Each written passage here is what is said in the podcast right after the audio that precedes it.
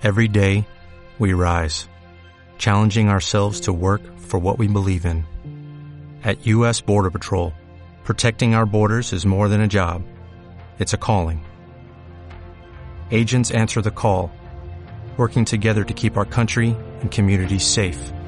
If you're ready for a new mission, join U.S. Border Patrol and go beyond. Learn more at cbp.gov/careers. Estás escuchando Plus Radio.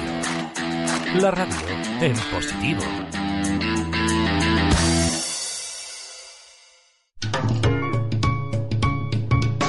Lubricantes Total patrocina Auto FM. Lubricantes Total.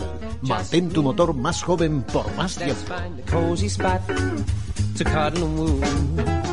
¿Qué tal? ¿Cómo estáis? Bienvenidos a un nuevo podcast de Auto FM. Soy Fernando Rivas y estoy encantado de compartir este ratito con vosotros. Aquí comienza Auto FM.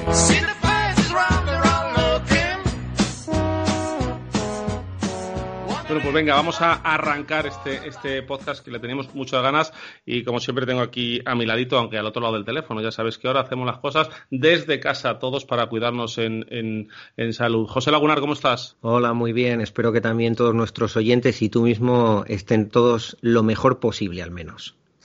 Pues sí, esperemos que estén todo lo, mejor posible. Y vamos a arrancar, vamos a hincarle el diente a este podcast. La persona que tenemos hoy para entrevistar, no sé si es muy fácil de presentar o muy difícil, José. No sé si, si decimos su nombre y ya raro es el, el, que no sepa quién es, o contamos todo lo que hace y todo lo que, lo, la formación que tiene.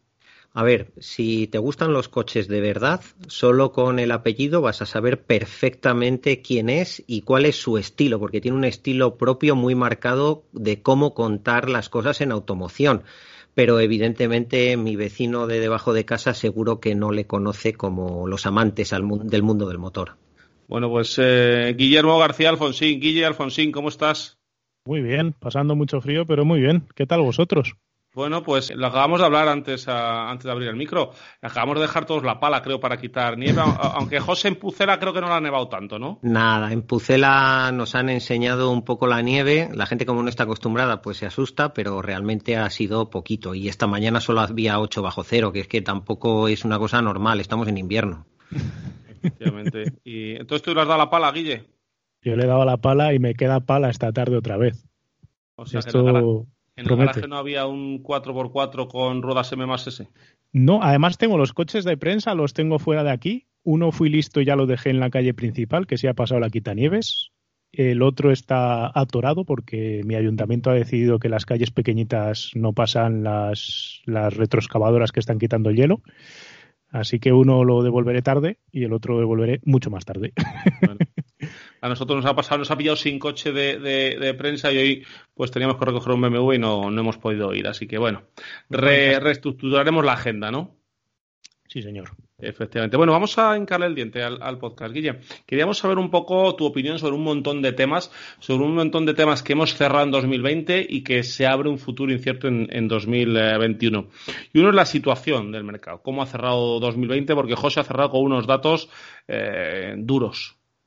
Sí, ha cerrado con unos datos más que duros. Esto es un batacazo en toda regla. Eh, se han matriculado 852.829 unidades y por debajo de esta cifra solo tenemos eh, los años 2011, 12 y 13 con 810.000, 700.000 y 723.000, pero claro, es que aquello era la crisis, crisis, crisis. Efectivamente, ha sido un palo, Guille, la cifra y va a costar remontar en 2021. Yo eh, voy a decir que me equivoqué en mi previsión. Yo esperaba que se cayese un 25% como mucho, pero no fui consciente de una cosa que a la postre se ha demostrado que es muy importante en nuestro mercado y que ya la sabíamos de salida, y es que nuestro mercado depende muchísimo del turismo. Si no hay turismo, no hay matriculaciones en las alquiladoras de coches. Si no hay matriculaciones en las alquiladoras de coches, se nos cae pues ese 10% largo extra Correcto. que se ha caído sobre la, el mercado que ya se había caído por sí durante los tres meses de confinamiento. Entonces se han juntado tanto el tema del confinamiento como la caída de las automatriculaciones, las matriculaciones para alquileres a corto plazo, alquiler a largo plazo. Ese mercado, a medida que se recupere el tema de la, del turismo, yo me imagino, sinceramente, espero un rebote positivo tan pronto nos vacunen, si es que nos vacunan algún día, que esto es otro tema para hablar, pero esperemos que sí, que nos vacunen pronto. Y a medida que se normalice el tema de las vacaciones y nuestros vecinos europeos y ahora británicos que ya no son europeos nos vuelvan a visitar, el mercado de las alquiladoras eh, tendrá que repuntar muchísimo porque en parte se han descargado mucho vehículo que tenían de temporadas anteriores y eh, va a haber cierta parte de trabajo que se ha quedado sin hacer este año, pues que lo tendrán que retomar. Si no es en el 21, será en el 22, con un poco de suerte. Y por suerte, quiero decir que la parte que no está en nuestro control, que está en control de los que nos administran, pues desde nuestro punto de vista es suerte. No, no quiero decir que sea suerte que nos vayan a vacunar, sino que lo tendrán que hacer las administraciones bien. Pero si se consigue eso antes de que llegue el verano y eso normaliza un poco el sector de la matriculación de alquiladoras, respiraremos un poquito por ahí. Y la otra parte, la del mercado particular, sinceramente, eh, yo creo que tenemos un cúmulo de situaciones que vienen unas detrás de otras. Primero, obviamente, si tienes los concesionarios cerrados no compras, eso era lógico por un lado. Se ha conjuntado eso con la gente que ha perdido empleo y la gente que se ha quedado un poco preocupada por si se va a quedar sin empleo. Sí, sí, la incertidumbre nunca ayuda a que compres un coche nuevo. El tercer factor es que los fabricantes tampoco lo están poniendo fácil, entre comillas, porque ahora viene un momento en el que las matriculaciones tienen mucho que ver con las multas que les van a caer por emisiones de CO2 y ese control del mix de ventas y los cambios que han tenido han hecho que las motivaciones para las automatriculaciones de concesionarios, que al final dinamizan un poco el mercado, pues esas primas se hayan ido desvaneciendo. Entonces, todo combinado tienes un un cóctel perfecto que, ha llevado el 2020 por delante. Creo que la recuperación va a ser más rápida que la que vivimos en la post-crisis, salvo que hagamos todo muy mal. Y por muy mal, pues hombre, ya, ya hemos visto que somos capaces de hacer las cosas muy mal, ¿no? Pero esperemos. Ya lo hemos demostrado. Yo no tentaría la suerte en ese aspecto, ¿eh? Yo me gusta ser positivo, por eso espero, confío y creo que si somos capaces de vacunar rápido y de generar confianza de que hay turismo este verano que viene, pues eso es lo que nos va a dictar la suerte en un país como el nuestro, que estamos vendidos a ese tipo de, de, movimiento de extranjeros que activa matriculaciones, que da empleo, ese empleo genera ventas. Estamos un poco vendidos a esa situación. Si no es capaz la administración y las administraciones locales de activar toda la maquinaria para que salgamos de esta de este, de este, desastre, de este infierno que estamos viendo ahora mismo, pues va a ser muy difícil que las cosas funcionen bien. Y cualquier medida que se tome dubitativa o cualquier cosa que se deje para después o cualquier intento de correr más de lo que se puede correr, pues ya hemos visto que acaba saliendo mal. Esto de salvar las vacaciones, salvar el verano, salvar la Navidad, pues uno tras otro nos ha salido es Un, es un corto plazo que a largo plazo nos pasa factura. Entonces, es la única manera que veo yo para que esto se, equilibre un poquito y, se mueva. Me parece que también toda la situación esta de los controles de emisiones y de los cambios de tercio que estamos viendo en las gamas, lo único que están haciendo es poner todavía más difícil a la gente que quiere comprar coche nuevo adquirir un coche nuevo. Realmente las gamas de producto ya no valen lo que valían y el acceso a un coche se está convirtiendo en una cosa pues que poquito a poquito, muy poquito a poquito, se está haciendo cada vez más cara y en cierto modo también está generando una especie de rechazo a meterse en el lío de comprarse un coche nuevo. Otra cosa es que te lo compres kilómetro cero, usado, semiusado. va a estar, va a estar la cosa curiosa para ver. Yo estoy casi convencido de que salvo otro desastre mayor, que nos queda? ¿Que nos vengan un ovni o, algo así? Es lo, es lo, que queda, es lo que queda, efectivamente, y no nos va a sorprender después de todo lo que hemos visto en los últimos meses. Pero vamos, Guille, vamos por partes que has tocado muchos temas que nos gustaría analizar. Primero me gustaría, eh, porque has dado en el clavo con el tema de las alquiladoras, José, tienes por ahí unos datos de lo que ha bajado el mercado y la cifra de las alquiladoras eh, pone los pelos de punta. Sí, efectivamente. Es que el canal particular ha caído un 27,1%, el canal de empresas un 24,4%, pero es que el canal alquilador, como muy bien apuntaba el señor Alfonsín, es que ha caído un 59,7%. 60% de caída, ¿eh? Es un porcentaje brutal lo que ha caído. Efectivamente. Te quería yo, ante, esto, eh, Guille, preguntar. Eh, una de las soluciones, que hablamos del coronavirus, hablamos de, la dificultad de la gente de moverse, de. Em, despegará por fin la venta por internet. Em, eh, cuando vemos tus, tus, eh, tus vídeos y, en, YouTube, eh, cuando nos salta algún, algún anuncio, nos sale esa, esa marca que no diremos, donde te ofrece ese coche que te lo llevan en una grúa, que es como una urna. alguna otra marca que te, que te ofrece el coche y te lo manda a casa y tienes 15 días para, para si no te gusta devolverlo. Estamos hablando incluso de vehículo usado, que, que el nuevo, bueno, es nuevo. despegar ¿Llegará la venta por Internet? ¿Será el, empujón definitivo o tú crees que volveremos una vez eh, más a necesitar tocar y ir al concesionario? Yo voy a decir una cosa que me parece importante en todo este lío. Las marcas no pueden prescindir de la red de concesionarios. No por lo menos tal cual está ahora montado el, sistema, el, organismo de la venta de vehículo nuevo. Entonces, la venta directa por Internet la veo muy complicada porque hay muchas partes poco interesadas en que funcione Voy a empezar por el usuario final. El cliente final jamás debería de comprar una cosa tan cara como un coche sin haberse sentado dentro, sin haberlo probado, sin haberlo tocado, sin haberlo sentido. Me parece que es una locura apalancar 20.000 euros en un coche, por mucho que te fíes de lo que te diga don Fernando Rivas cuando lo prueba o veas a, un servidor probándolo en un vídeo.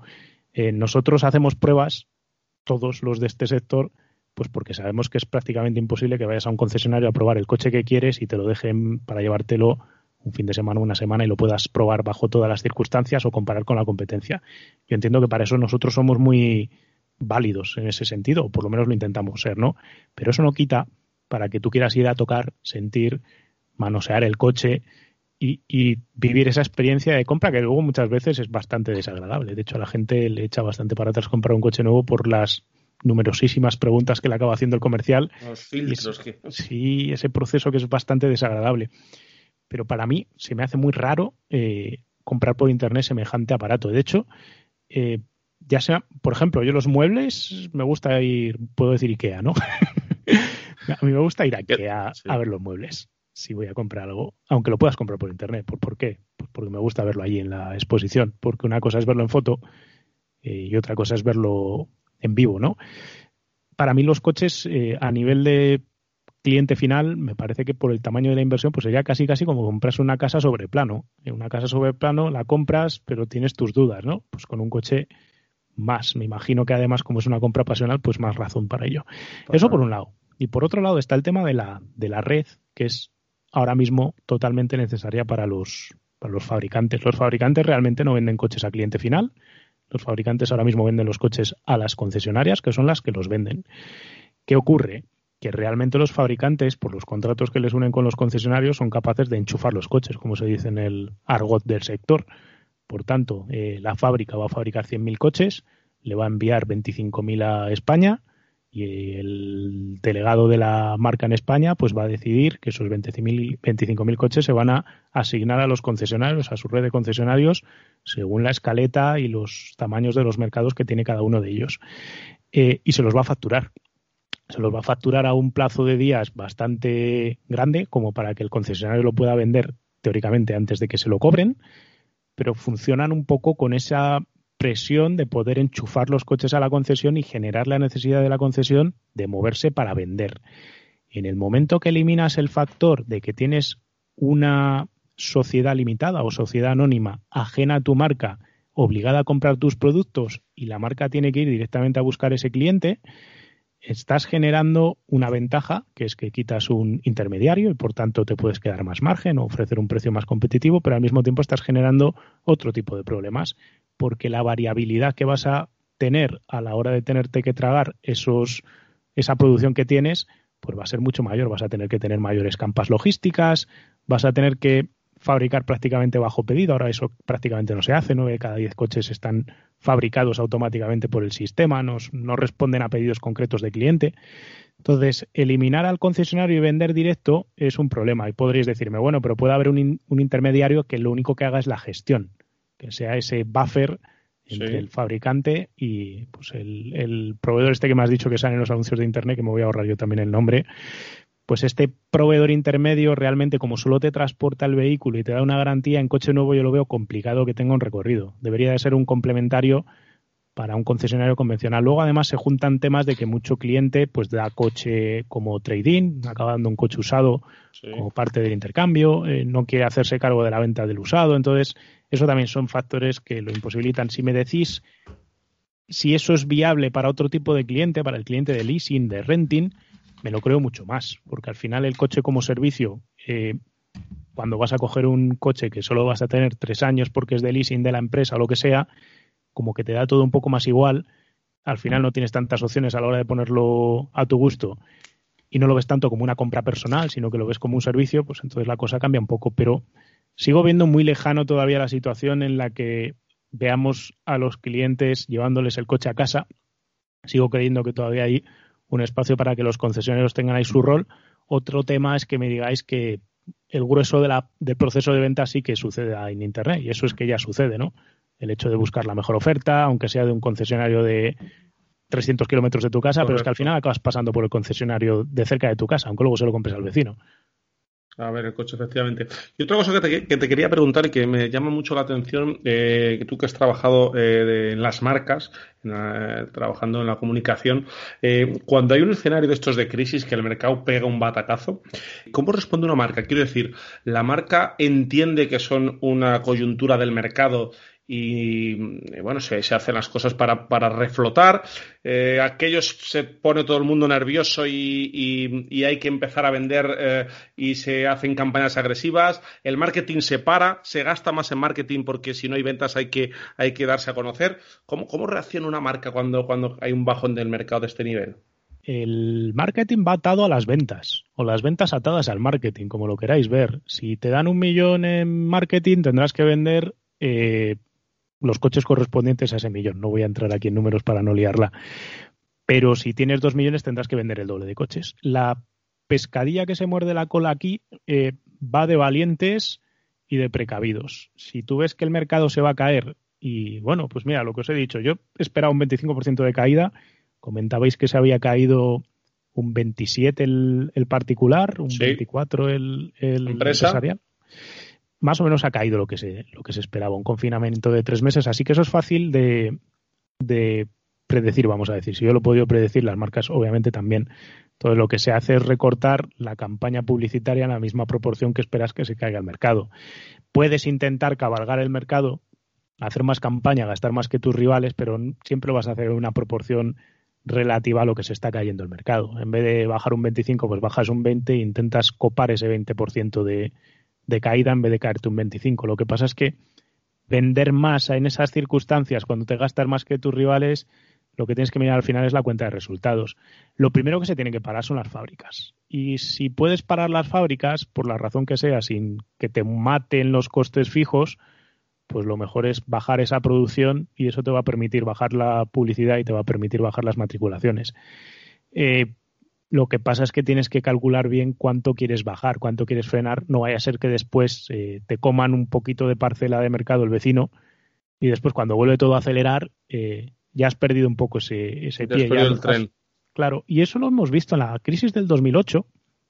Todos los años que vinieron después, el grupo Volkswagen cabalgó a todos los demás. Eh, tuvo una fuerza increíble para coger y comerse mercado mientras muchos otros fabricantes eran mucho más precavidos y eso supuso que del segmento B, que antes de la crisis había un montón de jugadores compitiendo, pues ahora ves el segmento B y te das cuenta de que tienes cinco jugadores principales. Han desaparecido coches de marcas que estaban presentes en el segmento y directamente murieron pues porque no quisieron mantenerse, mientras que otras marcas pues vendían a coste o cercano a precio de coste simplemente para mantener esa huella durante la situación de crisis para que después, cuando recuperas el mercado, pues te siguieses acortando de ellas, no dar por el, el coche por perdido, ¿no? Por desaparecido.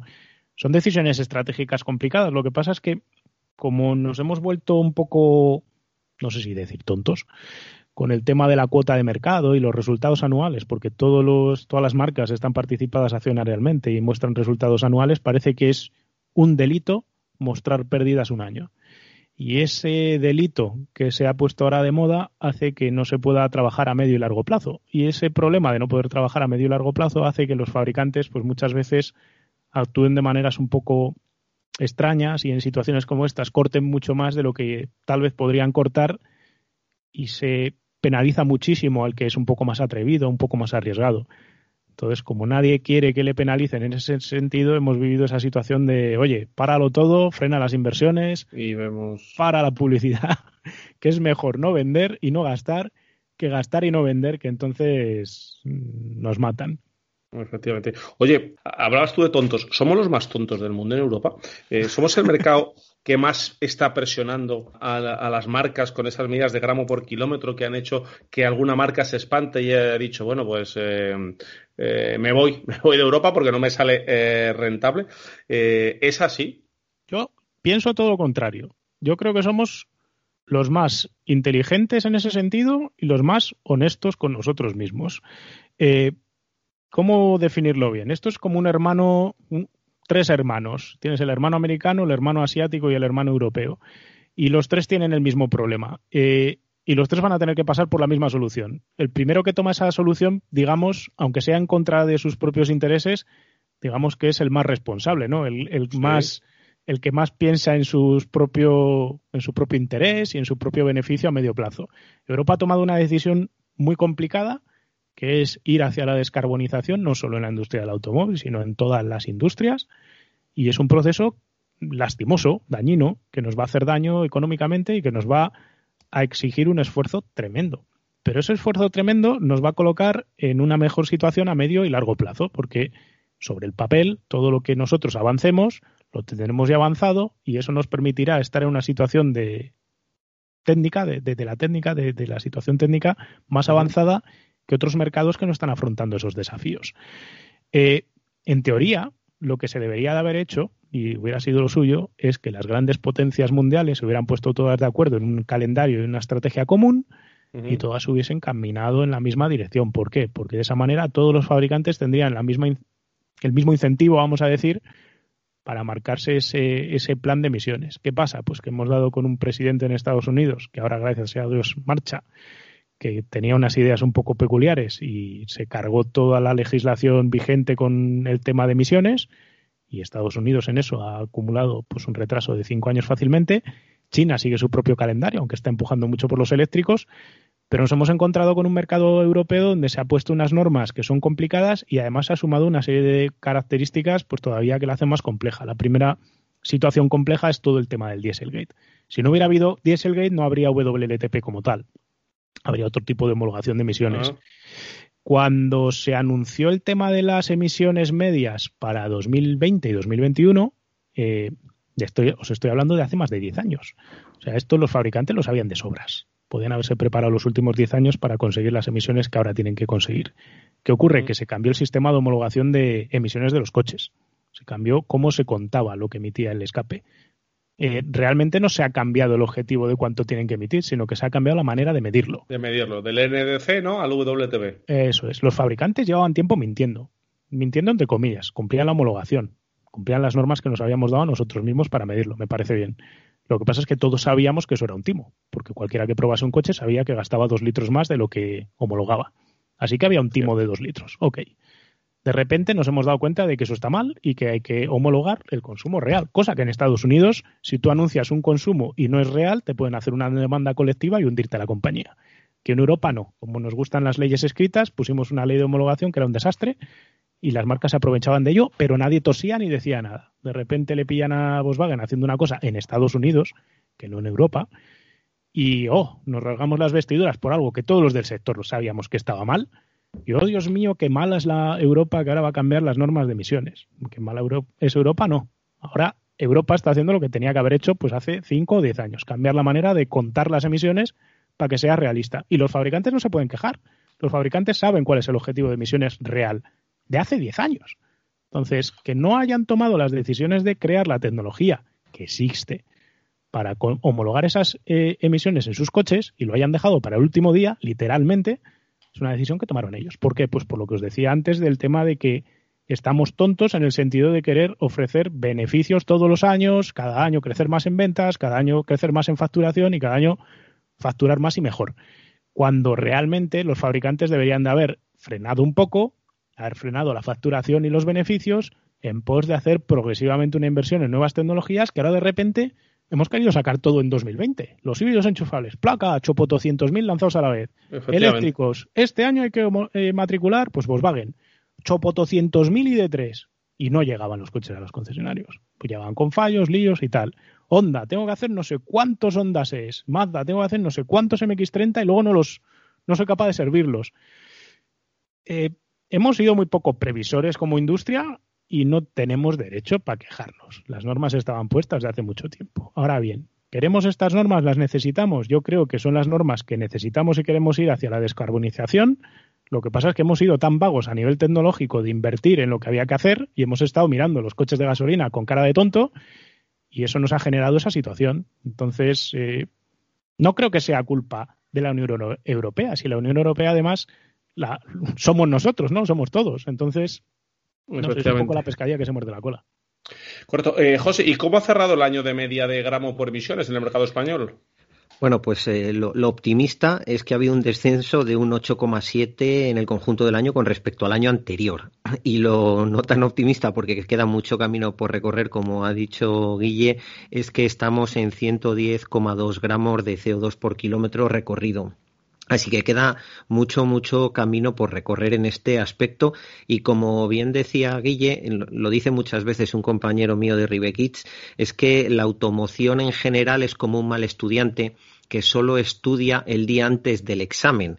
Nosotros en Ribekids lo analizamos mucho con el tema de la seguridad pasiva y bueno, con la seguridad en general, porque cuando EuronCap cambia y es efectivo su cambio y endurece un requerimiento como ha sido justo en 2020, pues todos se ponen las pilas y el año antes hay un montón de coches haciendo crash en EuronCap para que cuando ya suban el requerimiento pues ya tengan los coches recién ensayados con el requerimiento antiguo. Y en esto parece que está pasando un poco parecido, valga, perdóname Guille la, la comparación, porque en una cosa estamos hablando de la salud de todo el planeta y en otro de la seguridad y también, por lo tanto, de la salud de, de, los que viajan en los coches o están en ese entorno de los coches.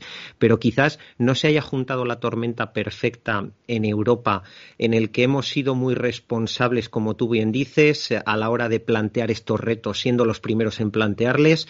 La industria de la automoción se ha hecho un poco la dormida, ha empezado a estudiar tarde, pero es que eh, la situación económica y la situación macro en Europa tampoco ayuda mucho a que realmente se pueda hacer todo esto sin una transición que se nos atragante. Efectivamente. A mí lo que me lo que me preocupa, quiero decir, no, no tenemos tiempo ahora para retrasar esto. Y los fabricantes tampoco pueden ver en la Unión Europea un lugar donde se dan eh, plazos extra cuando llegas a un plazo y no has cumplido. Esto es como el mal profesor que pone una fecha para entregar un trabajo y luego como hay cinco alumnos que no lo entregan o toda la clase decide no entregarlo, se confabulan y te dicen, no, mira, necesito dos semanas más. Y el profesor cede. Entonces, ¿qué aprenden los alumnos? Que siempre que presiones van a acabar cediendo. Entonces, como es la salud de todos, no se puede ceder. Y tenemos miles de ejemplos de ver cómo las fábricas y los, y los fabricantes es que se pasan estas cosas por el arco del triunfo. Tenéis el ejemplo de los filtros de partículas para los coches de gasolina. Las partículas que salen por los coches de inyección directa de gasolina son cancerígenas. Se te pegan en el pulmón, te causan efisema y mil líos más. Esto se sabe desde 2009, creo que había un estudio que publiqué en su día. Eh, sabiendo esto, los fabricantes no han colocado un filtro de partículas en los coches de gasolina hasta 2019, el 1 de septiembre creo que fue, que fue obligatorio. no lo hicieron antes. Es decir, fabricaban coches que daban cáncer, así de sencillo. Tú te comprabas un coche de inyección directa de gasolina, lo llevabas por la ciudad y ibas causando potenciales cánceres. Esto es así de triste. Y yo me acuerdo de una presentación de un coche con un motor eh, de gasolina de inyección directa que pregunté por qué no llevaba filtro de partículas y me dijeron que era porque la ley no lo exigía. Entonces, eh, yo creo que vosotros recordaréis, como recuerdo yo, cuando Volvo metió los catalizadores, no sé si fue dos años antes de que fueran obligatorios por ley, y lo ponía así como una insignia de responsabilidad, y lo anunciaba Volvo con catalizador y lo ponía delante en la calandra, sonda landa. Eh, esto es un poco la misma situación. se trata de ser responsables. ¿Qué pasa? Que como sociedad, en lugar de exigir a los fabricantes crear coches de acuerdo a la tecnología de la Unión Europea para emitir menos, parece que nos ponemos de su parte y como petrolheads que somos, como aficionados a los coches, pues como que tenemos que defender la mayor de los fabricantes de decir, pues vaya, que venga, que emitan y que, y que no cambie nada porque los coches híbridos, los microhibridados, los eléctricos y todo lo que viene detrás no me gusta o no está al nivel técnico que me gustaría que estuviese. Y sin duda, eh, el grueso no lo está, lo voy a decir también.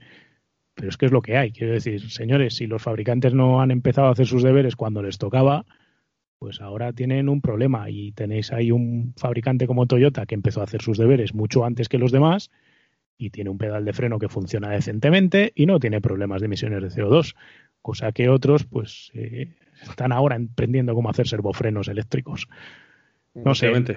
Y, y, a Toyota sí, además le, le, ayuda a sacar aparatos como el GR Yaris eh, que no le empobrecen, digamos, el nivel de emisiones. Efectivamente, si es que estamos viendo justo eso, cómo tienen en una gama el, el Supra, el Yaris, cómo pueden fabricar coches de esos de aficionado al mismo tiempo que están cumpliendo la, normativa vigente sin mucho riesgo. Me parece que estaban desviados como un gramo o algo así del, del, objetivo que tenían ellos como fabricantes. Sin duda tienen también tarea por delante con el tema de los eléctricos puros y van a tener que hacer un esfuerzo, pero teniendo solo un 5% de cuota en, Europa, se pueden permitir estos, estos lujos, mientras otros fabricantes pues lo han dejado un poco todo al final y en el caso, por ejemplo, de Volkswagen, han ido directamente a intentar salvar todo de golpe con un eléctrico puro. Se han comido toda la parte esta híbrida, que ahora la están cubriendo un poco, pero claro, han arriesgado tantísimo y han llegado tan por los pelos con la familia ID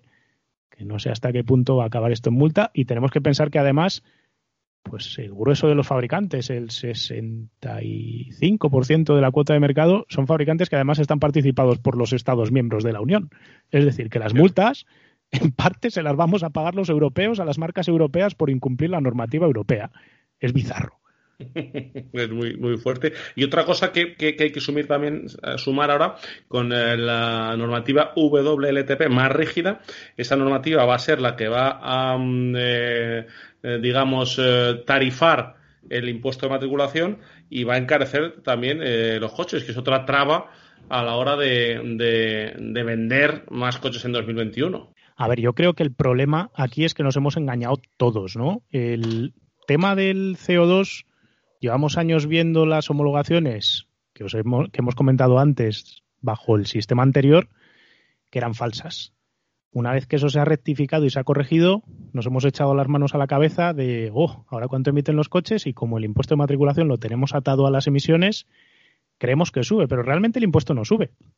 Suben las emisiones porque empezamos a contar de verdad lo que ya emitían los coches. Entonces, los fabricantes estas cosas, eh, si ya sabían que la homologación era incorrecta, podían haber sido un poco más honestos y programar las centralitas de los coches para que realmente emitiesen el objetivo real. Tenemos un buen ejemplo con Mazda. Mazda, el desfase que ha tenido de la homologación antigua a la nueva, apenas ha sido de un litro a los 100, mientras que otros fabricantes están en, en, torno de los dos litros y medio. Entonces, eh, a unos fabricantes les ha afectado más, a otros menos, porque unos se han aprovechado más de cómo había ese agujero legal, vamos a decir, que otros. ¿Podría haber hecho algo la Unión Europea para hacer más progresiva esta entrada en vigor? Ya lo ha hecho muy progresivo. Realmente a principios, el 1 de enero de 2020, tenía que haber entrado todo de, de golpe, ¿no? Y ya ha dado esta progresividad de 2020, que iban a contar solo una porción de los coches, 2021, que ahora ya se está aproximando todo a cómo tiene que ser, ya se han dado suficientes escalones. Entonces, en cierto modo me parece que estamos pagando el pato de algo que habíamos hecho mal y estamos siendo muy honestos a la hora de corregirlo. Esto en otro tipo de mercado, pues probablemente sería inasumible. No me imagino en Estados Unidos eh, ahora de repente sufriendo ahora una debacle de este estilo en un mercado que además la carga impositiva contra los coches es prácticamente nula, ¿no? Efectivamente. Oye, te quería preguntar también por una cosa que nos ha resultado curiosa, y es que la, eh, en el mercado de particulares, que digamos que es el mercado más real del coche que gusta y no gusta, ¿no? Cuando tú con tu dinerito, sin que la empresa de renting mire otras variables o las alquiladoras, como decíamos antes, sino tú con tu dinerito, ¿qué me ofrece y quién me ofrece y dónde me lo gasto? Eh, la marca más vendida particulares ha sido Kia y el coche más vendido particulares ha sido el Dacia Sandero. Eh, bueno, ¿qué, qué, análisis debemos sacar de esto con respecto al mercado español? Dos marcas eh, Kia, una marca, bueno, de, de, acceso que ha ido creciendo cada vez más, evolucionando. En los últimos años eh, ha mejorado el producto una barbaridad. Dacia Sandero, un coche pensado por y para que el precio sea una variable importante a la hora de comprarlo. y más nos choca, Guille, porque Diego Durruti, nuestro compañero colaborador argentino, nos decía que, por ejemplo, allí en Argentina, eh, la Toyota Hilux, que es una pickup eh, de, primer nivel, es uno de los coches más, más vendidos en, Argentina. En cambio, aquí en España son los coches de, eh, más, no quería decir barato, ¿no? Pero donde el precio es una variable importante, los que más se venden. A mí siempre me han dicho cuando he trabajado al otro lado en multinacionales, siempre me han dicho que España era un mercado de precio y lo único que vemos cuando hacia queda primera o segunda con el coche más vendido es que eso se ratifica. También hay que ver que tenemos las dos Españas. De mitad de España hacia abajo es territorio de hacia Sandero, sin ninguna duda, y de mitad de España hacia arriba, País Vasco, Cataluña, Aragón, Galicia también son mercados más complicados para el, para el Sandero. Eh, esa visión de los dos mercados distintos también nos habla de pues un poco la situación económica que haya en cada en cada zona de España, cuáles eh, los ingresos medios que hay, los salarios medios que hay. Somos un país que por más que nos queramos engrandecer dentro de Europa, pues tenemos los salarios que tenemos, estamos un poquito por detrás respecto a una Francia o una Alemania y eso también nos condena a acabar comprando coches pues más económicos como tenemos prácticamente los mismos precios pues no tenemos más facilidad de acceso para comprar algo sí que el cliente español es un cliente que cuando compra nuevo suele tener muy en cuenta qué le dan a cambio de su dinero y eso yo creo que es positivo porque al final es una manera de ser responsable con lo con lo que te gastas y quitarte un poco el complejo de decir que porque te compres un Dacia eres menos. Por más que nos riamos después de que cuánta gente se compra el coche para posturear, pero las ventas del Sandero demuestran que somos un mercado donde la lógica de lo que te dan a cambio de lo que pagas pues tiene mucha importancia y yo creo que eso es positivo desde el punto de vista del análisis de cómo es el comprador. Pasa un poco lo mismo con Kia, que es una marca que para mí es un poco la Ford coreana. Si tuviese que hacer unos términos comparativos históricos, pues lo que ha representado Ford siempre de precio-producto, lo que me dan a, cabo, a cambio de lo que recibo, sin rechazar tener un coche más pintón, pues ya ahí él lo ha hecho muy bien. Ha hecho un coche que ha hecho coches en general que estéticamente son muy atractivos, que están muy bien hechos, que no renuncias a una suspensión multibrazo en un CID, por ejemplo, y aún así a nivel de tarifa son súper competitivos. De hecho, mm, me hace mucha gracia mirar muchas veces cómo Kia y Hyundai están ahí parejas a niveles de volúmenes en Europa cuando realmente una es la dueña de la otra, Kia quebró, la compró Hyundai y la situó un poco como su marca de acceso, pero como la ha tratado también, le ha permitido tener tanta identidad estética, tanto equipamiento y plataformas tan nuevas, muchas veces, y esto me consta que es así, a los capos de Hyundai les llega a molestar que Kia eh, sea percibida como una marca más, no sé cómo decirlo, apreciada que tenga su recorrido de, mercado además. Que tenga su identidad propia y su personalidad fuera del grupo. Efectivamente, y tienes productos de Kia increíbles como el Stinger, que luego no se vende nada, todo hay que decirlo.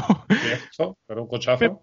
claro, pero lo tienes ahí en la concesión y cuando pasas por delante del concesionario y ves semejante aparato, es posible, es posible que no te lo compres, obviamente, pero entras y acabas mirándote otras cosas. Tienen sus subs que tienen todos una apariencia genial. Me, me, parece que lo están haciendo muy bien desde hace bastante tiempo y uno mira hacia atrás y se acuerda del primer eh, Suma, yo me acuerdo del Suma, madre mía, qué coche. El ¿Y el Sepia? El, sepia? también. y ves dónde estaban y ves dónde están ahora. Y lo comparas con las marcas europeas y te das cuenta de que alguien lo ha hecho muy bien y alguien lo ha hecho rematadamente mal, porque el éxito de Kia es el éxito de Kia y el fracaso de los demás que le han dejado tener éxito. Kia no hubiera brillado así si el resto de marcas europeas que tenían ya las concesiones, la percepción de la marca, el amor de los clientes con los coches que ya tenían, si, si esas marcas lo hubieran seguido haciendo bien, no me cabe duda que sería imposible que Kia estuviese donde está, pero oye, ahí los tenéis. Ahí lo están. Y te iba a hacer otra pregunta, pero eh, me, has, hablado que, eh, el, éxito de Kia es el fracaso de, otros y quería ya enlazarlo con esta pregunta que te tenía aquí preparada. Y vamos a hablar de San John, que es una marca eh, que está en serios problemas pese a que tiene una gama solo sub, que es lo que se vende, la ha renovado hace, hace, bien, hace bien poco. Lo último que yo he probado ha sido el Corando, que es un coche que realmente para lo que ofrece y para lo que el cliente que está enfocado eh, creo que está bien, bien hecho. ¿Qué le pasa a San John, eh, Guille? es una apreciación muy personal la que os voy a dar, como no puede ser de otra manera, porque al final es opinión, ¿no? Pero San John siempre ha estado mal. Si miráis hacia atrás, 2008-2009, cuando la crisis ya pasó, las pasó canutas, estuvo a punto de cerrar. Tenía por entonces el Kiro, ni alguna cosa así más también bizarra, vamos a decir. Era un momento que se estaban empezando a moverse ya los subs, ellos estaban ahí con su tecnología Mercedes, como vendían y tal, y no terminaba de funcionar. De repente pegan un giro tremendo después de salvar esa quiebra, sacan el Tivoli, todos los coches alineados con esa estética. Pero ¿Qué ocurre? Yo creo que hay un problema de red clarísimo. No hay concesiones eh, de San John a nivel España con la potencia que tiene un Hyundai y un Kia, por ejemplo. Se suma eso de que aquí, por ejemplo, lo tenemos con una importadora, no está con su presencia propia de la marca. Eso ocurre en más mercados europeos. Y eso va debilitando la posibilidad de forzar a la red a que te haga las matrículas y establecer la posición de la marca como tiene que ser. Es una marca que peleado muy sola, no tiene economías de escala y eso al final hace que aunque hagas el producto eh, equivalente a la competencia, estás ganando menos dinero que ellos porque lo estás amortizando todo contra tu propia espalda, lo cual es un problema. Ha tenido que hacer motores nuevos de gasolina, de inyección directa, también de la nada. Entonces, me parece que su estructura de costes era complicada por el volumen que tiene. No es una marca como Mazda que se lo pueda permitir porque tenga una historia detrás para contar y es esa, esa situación que estamos yendo ahora a futuro de decir que los peces pequeños en este mar ya no van a poder eh, sobrevivir directamente o se asocian con peces más grandes correcto, correcto. o tienen los días contados, sobre todo si vas a la parte baja del mercado. Dacia puede vivir porque Renault existe. El Dacia al final está aprovechando plataformas de Clio y elementos de una Kangoo y demás y por eso tiene esas economías de escala y puede ofrecer el producto que ofrece al precio que lo tiene, pero San John no tiene esa ventaja. Es aquí Sanyon es la marca más eh, antigua coreana, ¿eh? Y perdona una cosa, yo he estado buscando cuál es la deuda real que tiene Samyong, he encontrado en unos sitios 44 millones de dólares, en otros 54 millones de dólares. Hablando de un automovilista, aunque sea pequeña, la cifra de deuda es muy baja. A ver, es, una cifra alta, pero dentro de este contexto mm, no hay algo que me chirría y no no sé si es una percepción mía es, es, la gota que colma el vaso. Al final no te va a tumbar una deuda de 2.000 millones. Si tienes. General Motors no quebró por deber miles de millones. Le ayudó el gobierno porque debía miles de millones. No podía permitirse nadie que se cayese un pez de semejante tamaño, ¿no? Eh, con las automovilísticas pasa algo parecido. Sañón es tan pequeña que tiene muy difícil que nadie le dé dinero, le deje dinero, los bancos ya no la quieren, y la situación que tiene es que en cuanto se ha declarado eh, en suspensión de pagos para que le reestructuren la deuda es porque debía algo y lo que debía pues es eso, una, una porquería. Lo que no está tan claro es que nadie vaya a acudir al rescate. Yo, la primera noticia que escuchamos de esto, dije así en Twitter al azar, pues esto lo que tiene que hacer Hyundai es comprarla. ¿Por qué? Pues porque por lógica empresarial la tienes en el mismo país, con una fábrica allí, tienes la estructura de venta. Efectivamente parece que salen las economías rápido, ¿no? Tiene una gama de subs, Hyundai, Kia, pues no tienen esa parte más todoterrena, vamos a decir, que sí que tiene ahí un poco más cubierta tal vez San John, pero realmente luego lo piensas y dices, sí, es que para la cuota de mercado que le van a dar y lo que van a tener que invertir, igual ni les interesa. Y no me imagino a otra marca intentando tomar su posición más allá de alguna China que quiera aprovecharse de esa palanca que ya está vencida y, aprovecharse, porque tampoco tiene mucho que ofrecer a nivel tecnológico y sí que tiene un desafío tremendo de tener que convertir sus coches eléctricos, tener que hacer una inversión a mansalva para tener futuro. Entonces, no se trata de que hoy deba 45, 50 o 100 millones, sino que tiene por delante un desafío de buscar mil millones para meter para hacer el siguiente coche. Ese es el problema, Guille, es cierto, y cuando hablas tú de la parte baja del mercado, pues eh, ciertamente eh, toda esta escalada de, necesidades por cumplir Euro 4, Euro 5, Euro 6, eh, hibridación, todo encarece un montón en la forma de, de, tener que trabajar las marcas. Y te quería preguntar también una forma de trabajar eh, que yo creo que vamos a ver cada vez más es la que han eh, hecho, ya hemos visto otros modelos antiguamente, ¿no? Pero eh, la que, con la que están trabajando ahora Suzuki Toyota, con esas compartir tecnologías, ese Suzuki Sways, que es un Corolla, o ese Suzuki Across, que es un Toyota RAV4. ¿Es la única forma, Guille, de que tienen los fabricantes de estar en, a nivel global y de tener tecnología adecuada, en este caso para Suzuki, tener coches full hybrid? Y eh, para Toyota entrar en el mercado indio de la mano de Suzuki. ¿Solo va a poder em, los fabricantes hacerlo así? Yo espero que así no.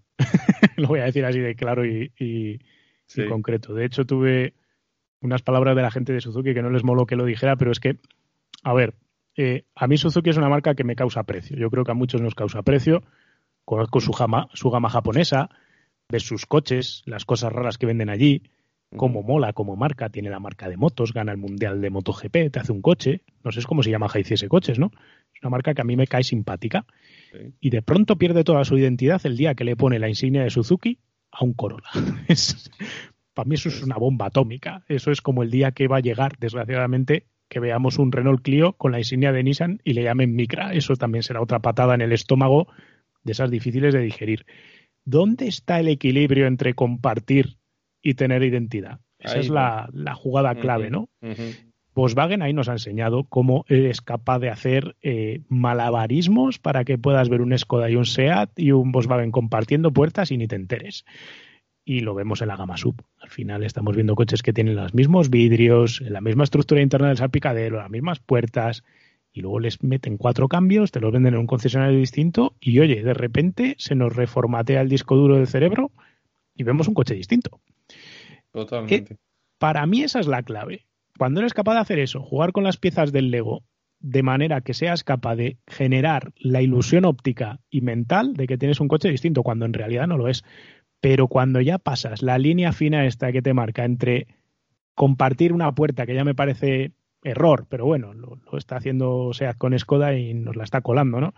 Pero cuando ya pasas esa fina línea y ya empiezas a compartir aletas, capos, y ya de repente es el mismo coche, mal negocio. Sé que el caso de Suzuki ha sido un caso extremo y ha sido un caso de casi casi sobre la bocina. Han tenido que buscar esta solución de emergencia en el último minuto y por eso ha acabado saliendo esto. Si no estoy seguro de que lo hubiesen hecho mucho mejor y muy distinto.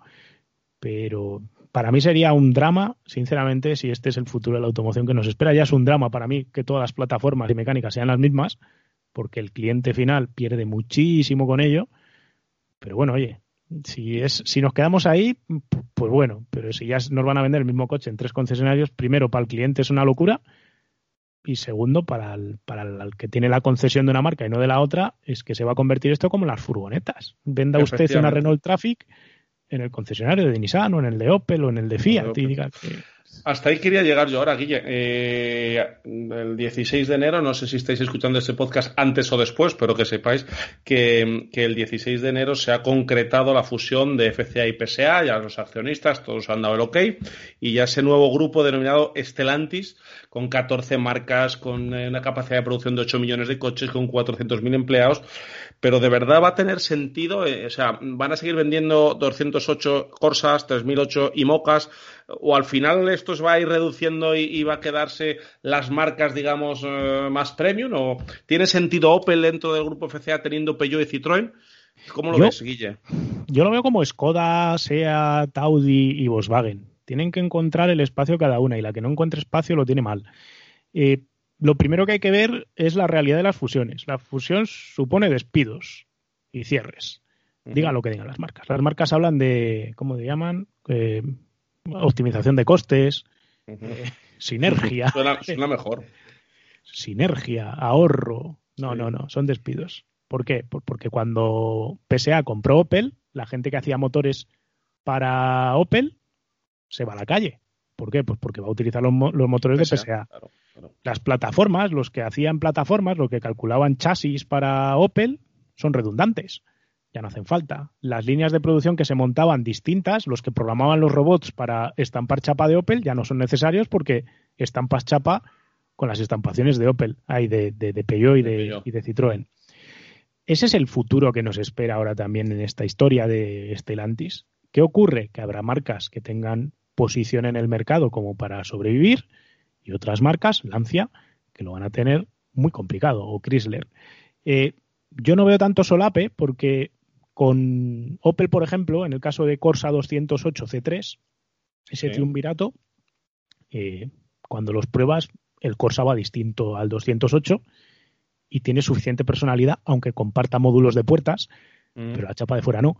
Eh, tiene suficiente personalidad. ahora, ahora tiene mucho ADN Opel todavía, por decirlo de alguna manera, pero cuando vayan pasando los años, cuando se desarrollen nuevos modelos, van a seguir consiguiendo que un Corsa tenga su cliente que no sea el mismo que el de un 208 o un C3. Es que el Corsa es un 208, tal cual. Sí, se, cogió el 208 y se rehizo ingeniería en 16 meses o en 18, creo que fue. O sea, encima con prisas. Y aún así el producto, sinceramente yo cuando lo probé me llevé una sorpresa para bien. Esperaba una cosa que fuese un 208 parte 2. Veo el Moca, veo el 2008 y veo dos coches distintos, aunque sean el mismo. Pero veo que por lo menos tiene su personalidad. Luego, no sé si el mercado les va a recibir con los brazos abiertos o no. Opel lleva de capa caída desde que acabaron los años 90, principios del 2000. La percepción de la gente de Opel se ha ido poco a poco en 20 años diluyendo tienen que trabajar en eso, en imagen de marca, para que la gente vuelva a apreciar ese producto. Pero mientras eso sucede, no sé hasta qué punto va a poder sobrevivir o no. Está cayendo en ventas en parte porque han dejado de vender también a canales poco provechosos, se están quitando las ventas en flotas a saco.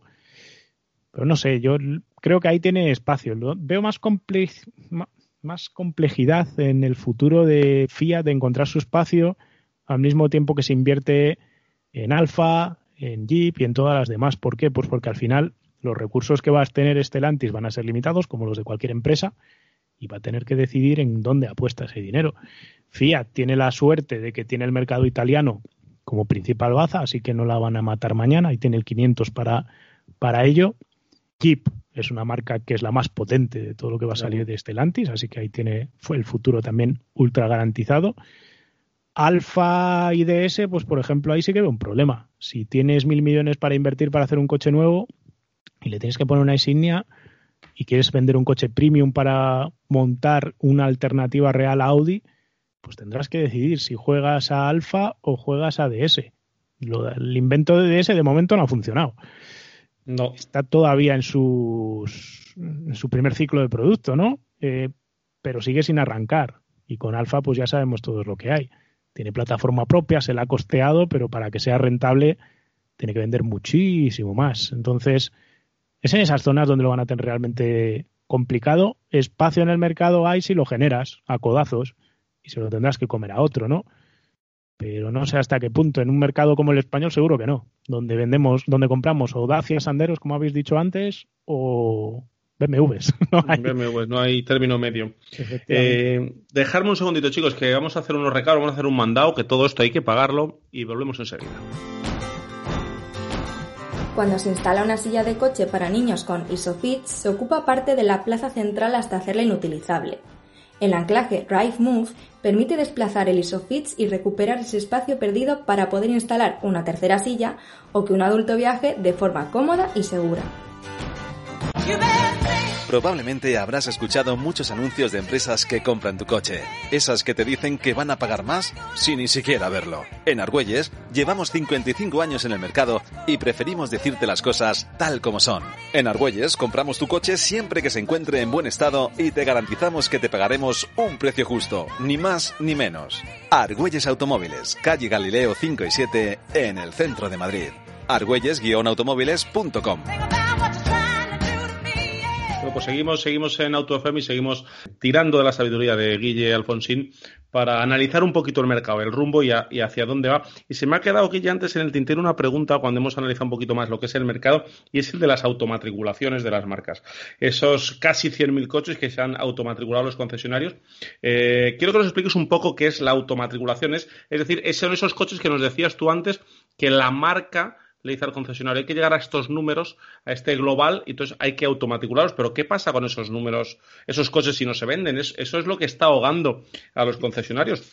Eh, además, ¿sabes eh, o sabéis eh, cuál es la marca que más automatriculaciones tuvo en 2020? Pues fue Alfa Romeo, que el 30% de sus ventas fueron automatriculaciones. Guille. A ver, dices 100.000 unidades y te diré que son pocas. de hecho, diría que seguramente hay alguna manera de que sean más sin que salgan en los datos, porque los datos muchas veces afloran como compra de particular o automatriculaciones. ¿Cómo lo hacen los concesionarios? Es una cosa que podríamos debatir aquí durante horas antes de llegar a una conclusión, pero yo recuerdo muy bien el caso de una marca premium alemana, de cuyo nombre no me voy a acordar, que fue capaz de vender un modelo concreto de coche, el último día del mes vendió 300 unidades en un mes. Me acuerdo que fue una estadística increíble. Y el resto del mes había vendido 50. Entonces, es imposible que ese día entras en 300 Todo el mundo por ellos. Sí, sí, y salía como particulares en, las matriculaciones. Entonces, hay todavía más materia negra, oscura y desconocida ahí en el tema de las automatriculaciones. La presión que meten las marcas a, las, a la red eh, viene de lo que os he dicho antes. Te acaban asignando los coches que te van a tocar, de los que vas a recibir y te los van a acabar facturando. Cuando llevan una parte de tiempo en tu stock de coches, no lo puedes seguir teniendo. ¿Por qué? Pues porque ese coche empieza a acumular eh, tiempo en tu exposición y eso te penaliza. ¿Cómo te penaliza? Pues sobre las eh, condiciones económicas y los extras que te va a pagar la marca en base a descuentos acumulados sobre los coches que tienes vendidos pues cuantos más días tardes en venderlo, más oneroso te resulta. Incluso lo mm. puedes llegar a tener que pagar. ¿Por qué? Pues por lo que os he dicho antes de que los coches no los facturas. se facturan cuando te llegan, pero no te los cobran. Entonces, en ese periodo de que tienes el coche tuyo, que te lo han facturado, pero todavía no lo has pagado, pues si lo vendes a un particular, pues genial. Y si no te lo acabarás teniendo que comer, vamos a decir.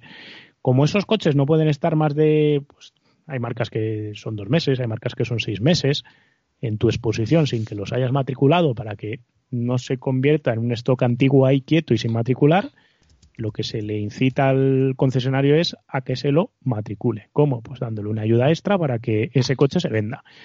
A veces se matriculan como coches de demostración, a veces se, se matriculan como coches de dirección.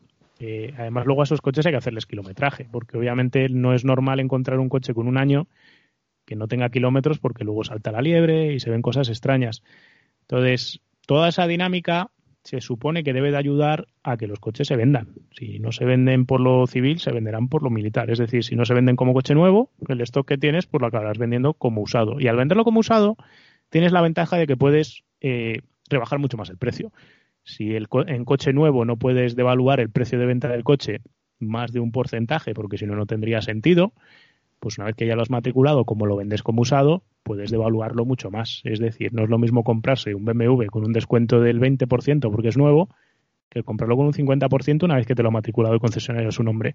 Suena ficticio y raro, pero a fin de cuentas es lo que sucede, ¿no? Es, un poco la historia de que compras el coche nuevo o lo compras ya de segunda mano, vamos a decir. Sí. segunda mano es un poco de comillas, ¿no?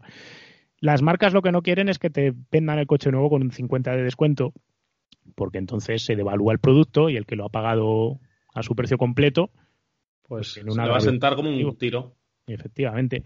Yo, a medio plazo y en lo muy personal, me gustaría ver el cese total y absoluto de las campañas en las ventas de los coches y que pasásemos a un modelo donde los precios fuesen únicos. ¿Por qué? Pues porque no considero que sea justo para el cliente final que si él va a comprar un coche pague más que otro cliente que está comprando el coche a 300 kilómetros de distancia en otra concesión o que a un comprador de 25 coches se le haga un descuento increíble porque compra 25 y el que el, pobre particular se coma que no tiene ese descuento y además tenga que cubrir parte del coste por haberle dado al que compra 25 coches tanto descuento, que es un poco lo que ocurre cuando estás comparando lo que paga la gente en las alquiladoras versus lo que pagan en, en venta de particular, ¿no? Entonces, esa injusticia del mercado, que al final siempre daña al comprador particular pequeñito, a mi juicio, sería mucho más justo que desapareciese y que las ventas fuesen a un precio fijo y claro, porque además nos quitaría mucho dolor de cabeza sobre las cosas y quitaría un poco también el rollo este de las automatriculaciones. Pero claro, estamos hablando de que tenemos fábricas de coches haciendo coches a cascoporro que no pueden parar. Entonces, como no se puede cambiar la producción de una fábrica de 100.000 coches al año a 50.000 según te venga en gana y según vaya al mercado, pues ahí hay un tira y afloja muy complicado. De momento, ese tira y afloja lo van ganando las marcas y las fábricas. Pero llegará un momento donde ya no lo ganen, ¿no? Efectivamente. Es que, José. Precisamente, escuchándoos hablar, se me viene a la cabeza que están, estás representando realmente como un modelo de negocio obsoleto. Grandes gigantes, grandes dinosaurios que solo crecen a base de comerse unos a otros o de juntarse uno con otro para ser todavía más grande. Al final parecen máquinas financieras más que fabricantes de coches y toda esta infraestructura que tienen montada a través de los concesionarios es un jaleo brutal. ¿De verdad no va a llegar en algún momento, no una marca solo, sino alguna marca más de las pequeñas, que yo siempre he visto una ventaja competitiva a las pequeñas, no para ir a negociar al banco, evidentemente, pero sí tiene otras ventajas? ¿No va a dar en algún momento un salto adelante alguna de esas marcas pequeñas y su punto diferenciador sea romper el modelo de negocio ir directamente al particular, saltarse todo esto y hacer un cambio disruptivo de verdad? Tenéis el, ejemplo de Tesla, vende en teoría directo, tiene que crear su propia red comercial para poder hacerlo, pero tampoco es del todo legal, por ejemplo, que las marcas de coches en España vendan directamente sus coches, se lo tienen que vender a un tercero. Para mí la ruptura esta llegará.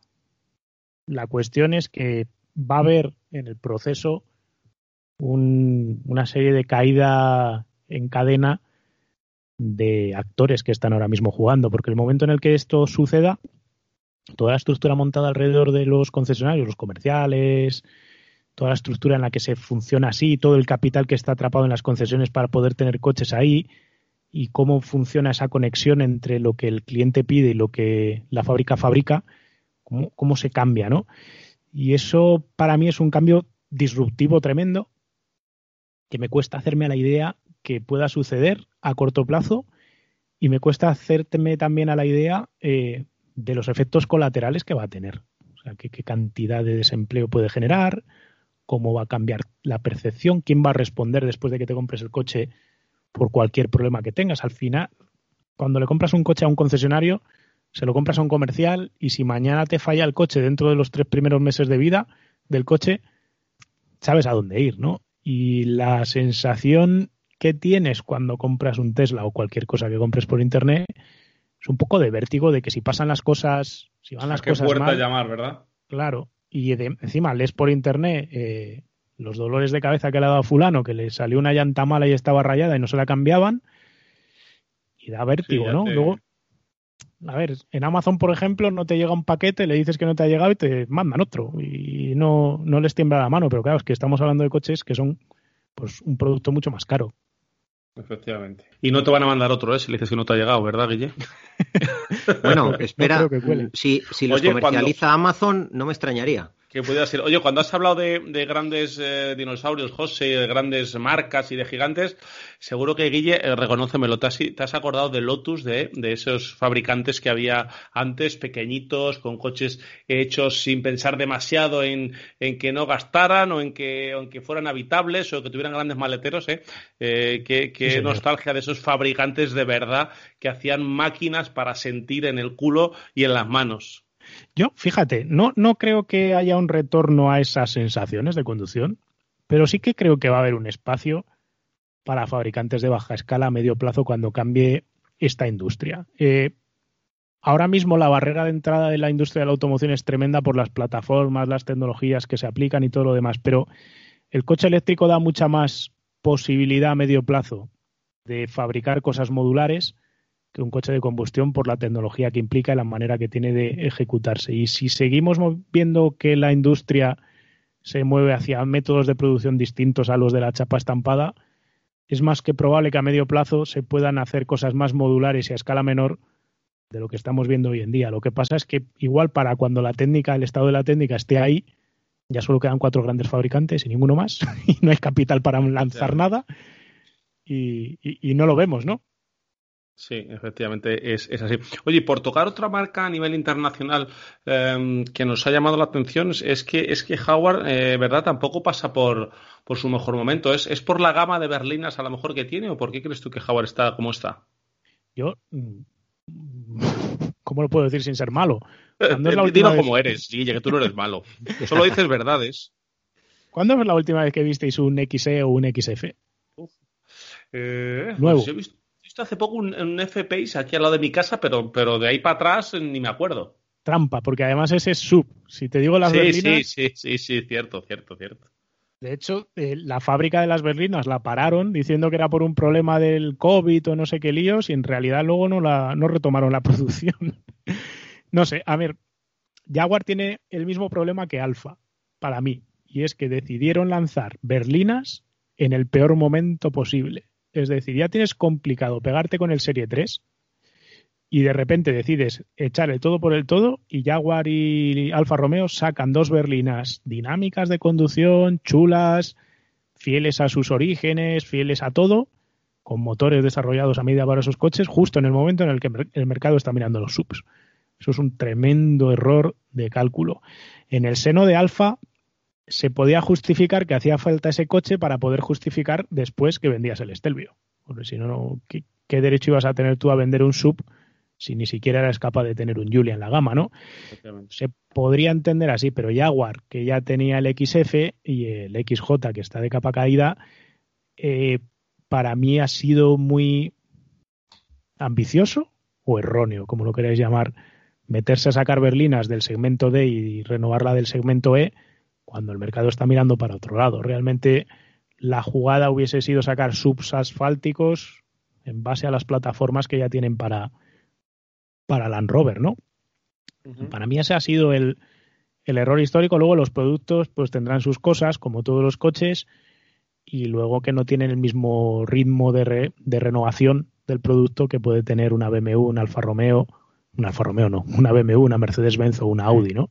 Que al final le van metiendo innovaciones a los coches cada dos por tres por el volumen que venden y mientras pues los otros fabricantes eh, van con la lengua afuera para seguir esa, esa pista. Habrá que ver cuánto de paciencia tiene Tata para ver si a Jaguar le dan la oportunidad de convertirse en berlinas eléctricas y en subs eléctricos o directamente Tata se cansa de meter dinero ahí, se queda con Land Rover y, y Jaguar se queda como algo minoritario o no sé, o desaparece.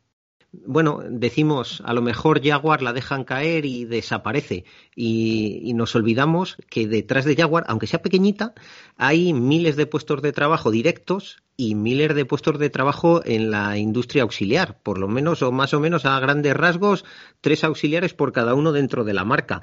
Y luego también estamos viendo en Europa que depende del país, hace apoyos directos sin disimular a su propia industria, inyectando dinero a tope. Y aquí en España las fábricas que tenemos, pues, pues a lo mejor no reciben ya no sé si protección o, liquidez del Estado. Directamente, de vez en cuando, un ministro dice una frase salida de tono y, y caen las, las, ventas de un tipo de motorización.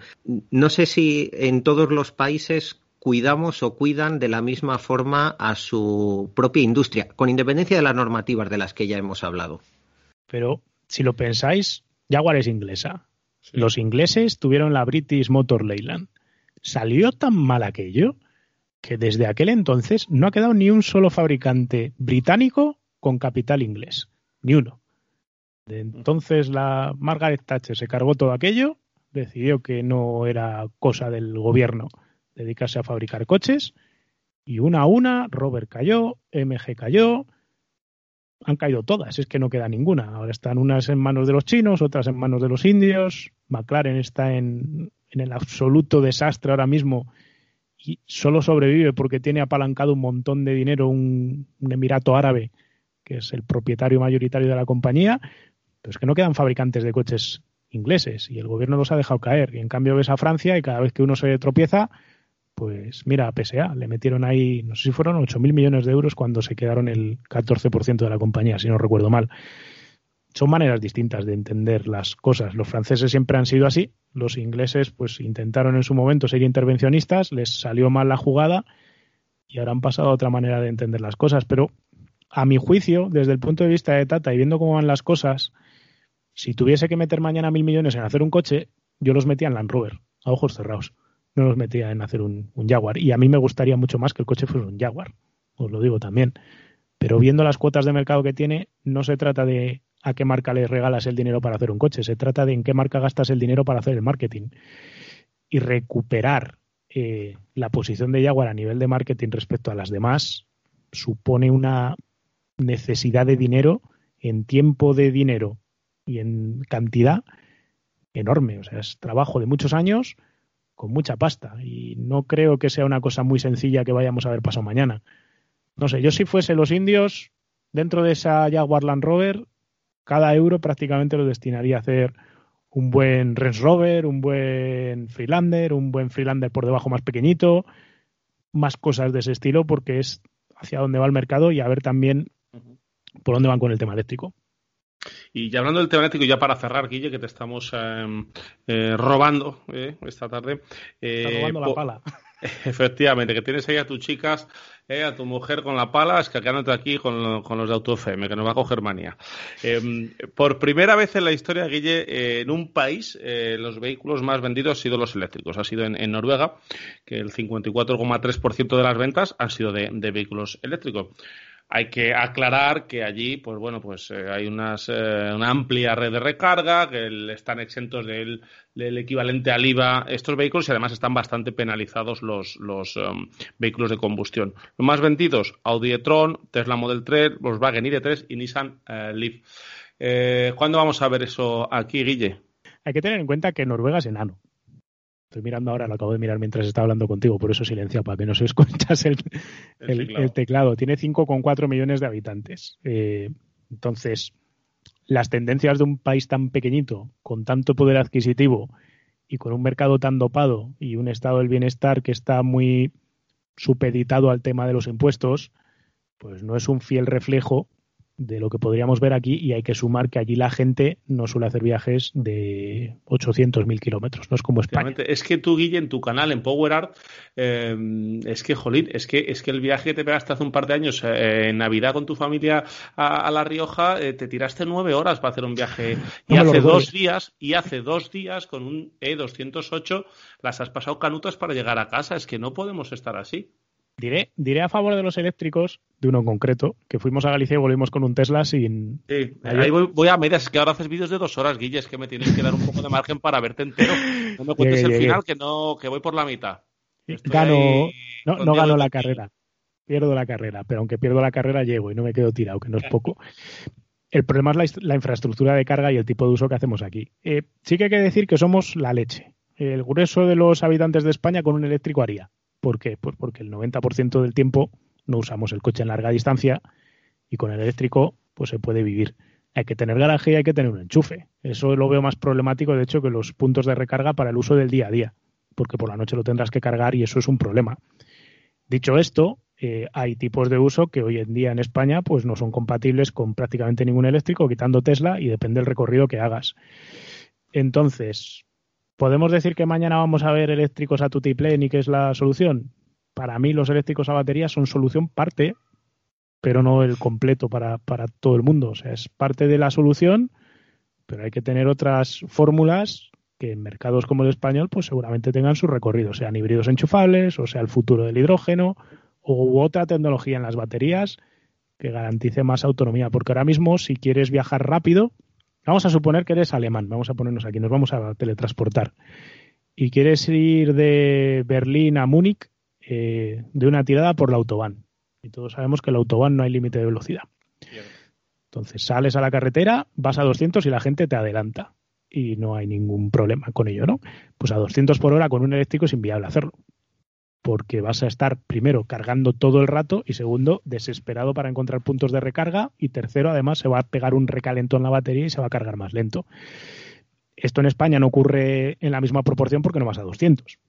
Pero si vas a la velocidad a la que va el tráfico normal por autovía, pues vas siempre a punto del desastre. Eh, vas cargando, vas llegando a los cargadores en el caso de Tesla y vas llegando a los sitios un poco haciendo un poco de aventura, pensando mucho en dónde cargas. Eh, no es como la gasolinera que te la encuentras y punto, no vas pensando en ella. Hasta que eso no cambie, es muy difícil recomendarle a alguien que haga viajes largos comprárselo. Y al que no hace viajes largos, como ve que el día de mañana puede, solo puede, que necesite hacer un viaje largo, ya mentalmente le supone un problema y eso va a ser muy difícil de cambiar mentalmente. Esto es como el que compra el coche con el maletero más grande que hay y luego jamás lo llena. O llena siempre el maletero, que a mí me pasa con una cuñada mía, que da igual lo grande que sea el maletero del coche que tiene, que lo llena siempre. Si tiene 300 ah. litros, llena 300. Si tiene 600, lleva una maleta con de todo. O sea, lleva ropa de cambio y ropa de todo para los niños, aunque vaya una tarde a un sitio. Cuando acabemos el programa, me mandas la foto de tu cuñada a ver si son hermanas tu mujer y la mía y no lo sabemos, porque la mía es igual. Me grabé cargando el maletero y me hizo borrar el vídeo, de hecho. el caso es que si somos presos, pues mira, ah, yo quiero el coche con el, maletero más grande por si acaso, quiero el coche más alto por si acaso algún día voy a la playa y quiero pasar un, bordillo y tengo que pasar unas piedras, entonces ya me compro un sub porque nunca se sabe. Cuando ya caen esas historias, eh, como es una dinámica de compra que no responde a la lógica, sino a lo, a lo irracional, como la compra del automóvil, pues va a ser muy difícil convencer a la gente de que se compre un eléctrico y renuncie a, cuando en realidad el grueso de nosotros, para hacer muchos de nuestros transportes, con un Smart Fortune nos valdría. Yo para ir a dar clase a la universidad y volver, con el eléctrico voy un poco mal con el Smart Fortune, pero con el Honda E, por ejemplo, puedo ir y volver sin ningún problema prácticamente, me parece que cuatro días de cinco de la semana, sin cargar. Entonces, yo creo que eso es una cosa que como sociedad tenemos que ir asumiendo poco a poco y al mismo tiempo pues la tecnología irá evolucionando. Pero yo veo muy lejos que nos convirtamos en un país como Noruega, pues por mil razones, porque además somos como somos y parece que en España eres tonto si te equivocas al comprar algo y parece que eres especialmente tonto si después de comprarte algo le dices a alguien que te has equivocado al comprarlo. Nunca verás a alguien que se ha comprado un coche marca Pititín diciendo que Pititín es una porquería, salvo que esté súper quemado y monte una web de estas para decir que su coche es una mierda, que alguna vez ha pasado, ¿no? Pero normalmente es como si he comprado tal, esa tecnología o ese coche es lo mejor. Y eso hace que el que no se compra un eléctrico esté como metido en una trinchera intentando decir que lo que él ha comprado, que no es un eléctrico, es lo mejor y que los eléctricos no tienen sentido. Yo no veo esa necesidad de descalificar. Me parece que tenemos que ir a lo que más nos, nos venga bien, ¿no? Efectivamente, cada uno tiene, tiene su, espacio. Ya para ir cerrando, Guille. Eh, en Japón ha decidido prohibir los vehículos de combustión en 2035, pero al igual que a veces hacen aquí, eh, no ha dicho cómo. Eh, y, hay que saber que el parque japonés también tiene un 65% aún de vehículos de combustión. queremos hacer todo muy deprisa, pasa allí como pasa aquí, que a veces tenemos claro una fecha, pero no tenemos claro cómo llegar. Tú conoces bien el mercado japonés, Guille. Yo os voy a poner aquí tres ejemplos claros. Primero, España un día dijo que no se iban a vender más coches de gasolina. ¿Cuándo? ¿2040 era? Sí. 2040. Esa es una afirmación que no sirve de nada. Yo creo que además ya lo contamos en este programa. Eh, ¿Por dónde están las normas de emisiones para 2040? Solo para las de 2030. Nos vamos a quedar con la de 2030. Con la media de emisiones de CO2 que exige la Unión Europea para los coches nuevos vendidos a partir de 2030, es imposible vender un coche de gasolina. Podrás vender un híbrido enchufable como poco ¿Por qué? Pues porque se exige unas emisiones de CO2 que equivalen a 2 litros a los 100 o menos. Es imposible que un coche de gasolina gaste menos de 2 litros a los 100 en conducción en homologación. Físicamente imposible. Es física, no es ni estado de la técnica ni nada. Es eh, la ley de la entalpía, Carnot. o sea, es, algo que se estudia. O sea, es imposible. Entonces, ¿es necesario que salga un político y diga que no se va a vender un coche de gasolina más allá de 2040? Es estúpido. Es una medida política. Ese hombre ha salido a decir una cosa porque no tenía otra cosa que decir. Es como si yo salgo a decir que a partir de ahora, cuando amanezca será de día y es una ley. Es una ley necesaria, porque todos sabemos que es de día cuando amanece. No hace falta hacer una ley para eso, es una estupidez. Pues esto es un poco lo mismo. En Reino Unido, cuando Boris Johnson y compañía han salido y han dicho exactamente lo mismo, oye, señores, no se va a vender ningún coche que no sea eléctrico. Para empezar, miente porque mezcla eléctricos con electrificados. Porque luego lees la letra pequeña de la normativa y dice, tienen que ser coches que puedan moverse una distancia considerable en modo puramente eléctrico y luego pueden tener un motor de gasolina. considerable no está definido en una distancia. Correcto, correcto. Considerable pueden ser metros o 100 kilómetros. Efectivamente. Entonces, de hecho, eso no, vale el fraude de ley. No, es, no se puede escribir una ley así. Si mañana te ponen una multa como fabricante por hacer un coche que significativamente no es capaz de moverse de manera eléctrica, deberían de definir lo que es significativamente y si no, la ley no vale y defienda a la parte acusada, no a la, no a la acusadora. Entonces ahí, mal negocio para Reino Unido también. Y en Japón han vuelto a ser vagos con esa verbalización de las normas. Lo que pasa es que son japoneses y seguro que cuando lo pasen a escrito lo harán mucho mejor que nosotros. Pero a mí me deja entrever que lo que están eh, dopando es el electrificado, no el eléctrico puro. Y lo que están queriendo decirnos eh, de manera sucinta es que lo que se va a prohibir es coches que sean de combustión pura. No sé si realmente esto es necesario. Para mí, el objetivo no se trata de qué tecnología tiene que ser la que esté detrás de los coches. Para mí lo que tiene que ser el objetivo es la descarbonización y quitar óxidos de nitrógeno y partículas de los escapes. No decir que los coches tengan que ser eléctricos, eh, a hidrógeno o movidos por la fuerza de la voluntad. Los reguladores deberían de regular objetivos de emisiones, no objetivos tecnológicos. ¿Por qué? Porque de esa manera se podría hacer un estudio técnico realista de cómo se solventan los problemas de los ciudadanos sin crearles otro tipo de problemas que les vas a generar si les metes a calzador una tecnología que está verde, como la de los coches a baterías. Pero, como yo no soy político, ni tengo ninguna intención de serlo, y los que están de políticos, me parece a mí que tienen una problemática cuando hacen estos anuncios de comprender las bases científicas básicas, las bases físicas básicas que regulan cómo se mueve un vehículo, pues les, les, les, empuja a decir estas cosas porque parece ser que es hacia donde va la opinión popular. No sé, yo creo que tenemos un nivel muy bajo de comprensión por parte de los que regulan de las cosas que están regulando. Y eso me parece que es un desastre absoluto.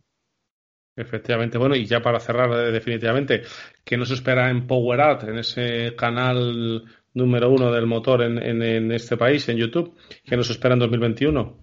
De todo. Lo que pasa es que dependemos del virus también y de las nevadas. Me consta la cantidad de cosas que has tenido que posponer. Nos la ha liado mucho en 2020. Para este 2021 nos está afectando ya, pues porque hay cosas que nos va a tocar retrasar hasta que estemos vacunados, porque yo tomé una decisión que no sé si fue acertada o no, que fue no viajar a ningún sitio fuera mientras eh, hubiese pandemia y no estuviésemos vacunados, porque me parece que es ridículo por nuestra parte que nuestras tareas se pueden centralizar en Madrid y grabar aquí donde estamos, cerquita de casa. Eh, totalmente. Me parecía totalmente innecesario andar arriesgando y pudiendo propagar además el, virus a otras personas a las que les vamos normalmente a grabar el, coche. Entonces, estamos esperando hacer muchas cosas. Tenemos un especial de Lancerevo versus eh, Subaru Impreza STI. Vamos a cubrir todas las generaciones y toda su historia. Pero aunque tenemos ya los coches localizados de la primera y la segunda entrega, pues como uno está en el País Vasco, otro está en Cataluña, otro está en Mallorca, pues estamos viendo así un poco de reojillo cómo va este tema de las vacunaciones para ver hasta cuándo hay que retrasarlo o si afloja un poco el virus y nos podemos mover o, qué situación. Está siendo, a ver, nuestros problemas son ridículos, ¿vale? O sea, yo me estoy aquí quejando de no poder grabar y hay gente falleciendo y enferma, hay gente doblando turnos en los, en los centros de salud, así que yo no me puedo quejar. Pero bueno, sí que quiero justificar así un poco que vamos un poco más lentos porque hemos tomado esta decisión de, hacer las cosas así. Pero bueno, lo que queremos es seguir haciendo contenido que le gusta a la gente, más allá de las cifras, de que luego la gente lo vea, lo vean muchos, los vean pocos. Lo que yo quiero es que los que lo veáis y perdáis el tiempo viéndolo, pues por lo menos os llevéis una, una experiencia agradable y una cosa que os, os sirva de algo. Seguro, seguro que sí, porque así lo está haciendo desde hace, desde hace muchos, muchos meses eh, ya. Oye, y, me acabo de acordar el proyecto de la citroneta, ¿cómo va? Que también eh, hoy teníamos en esta entrevista, ¿verdad? Un poco en, en, el aire porque tenías algo que hacer con la citroneta que la nevada te ha, te ha retrasado también. Estamos con él avanzando, ahora ya hay piezas físicas, por fin y nos van llegando casi con cuentagotas. Todo lo de la pandemia nos ha destrozado porque con los alumnos pues no hemos podido estar en presencial mucho tiempo poco a poco se van moviendo las cosas, pero está siendo muy complicado. Pero bueno, mi intención es que el coche esté montado completamente a finales de año. Vamos a tener una maqueta de la jaula la semana que viene ya, que es lo que vamos a grabar, que eso ya nos va a permitir ver cosas físicas a escala 1 a 1. Y tenemos una visita muy especial el día 20 de este mes eh, de un piloto dacariano que en principio, una vez que yo le dé el beneplácito al coche, lo haya probado y lo haya paseado, pues es el que va a heredar correr, eh, espero que varias pruebas del Campeonato de España de Rallys todoterreno con el cachivache este. Entonces voy a ver si eso puede formar parte del próximo episodio, si la nieve lo permite, porque tiene que venir el piloto de fuera, que es un buen amigo. Y espero que os guste. Está siendo una aventura muy enriquecedora, muy frustrante por los plazos. Yo al final me imaginaba una cosa mucho más rápida, pero luego ves que la gente tiene que aprender para hacer las cosas y la parte bonita es ver a la gente aprender, sinceramente. Ver alumnos que no sabían hacer algo, eh, estar 16 meses trabajando en algo y cuando acaban te dicen, oye, mira, yo de suspensiones no tenía ni idea y ahora he acabado y sé hacer una suspensión desde cero. O no sabía programar líneas scan para el coche y ahora de repente soy un crack de las líneas scan. A mí eso es lo más bonito de todo esto, más allá de hacer el coche como tu faceta como profesor, que a lo mejor muchos no lo saben, como profesor de universidad, pues también, claro, el ver a tus alumnos evolucionar, pues es un orgullo para ti. Guille, mm, sé con todo el trabajo que tienes, el esfuerzo que es para ti estar aquí eh, una hora con nosotros y te lo agradezco un montonazo. Siempre un placer. José Lagunar, muchas gracias a ti también. Nada, gracias a vosotros. La verdad es que para mí ha sido un placer escuchar a Guille, sus reflexiones calmadas, pausadas y sobre todo llenas de sensatez. Así que encantado y que no se pierda nadie, nadie, nadie este episodio del podcast. Y no nos vamos, ¿eh? seguimos en autofm.es, en arroba autofm radio y lo que queráis contarnos, lo que queráis eh, decirnos en info arroba. Y no os olvidéis, si no lo conocéis, que me extraña, YouTube, Power Art. Os llevaréis un, gusto. Gracias a todos, hasta luego. Lubricantes Total te ha ofrecido Auto FM. Lubricantes Total. Mantén tu motor más joven por más tiempo. Cuando se instala una silla de coche para niños con Isofix, se ocupa parte de la plaza central hasta hacerla inutilizable. El anclaje Drive Move permite desplazar el ISOFIX y recuperar ese espacio perdido para poder instalar una tercera silla o que un adulto viaje de forma cómoda y segura.